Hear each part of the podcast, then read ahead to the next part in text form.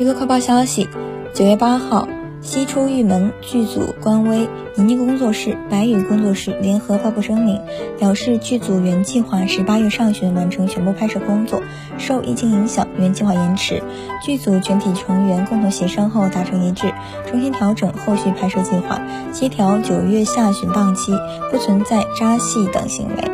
与其合作的合作期限没有重叠。同时，剧组表示。对于近日相关人员发表的不当言论，已经做出相关处理。三方共同呼吁粉丝抵制恶意传播，维护网络安全和网络环境，请大家耐心期待。倪妮工作室和白蚁工作室均表示会抵制所有恶意造谣行为。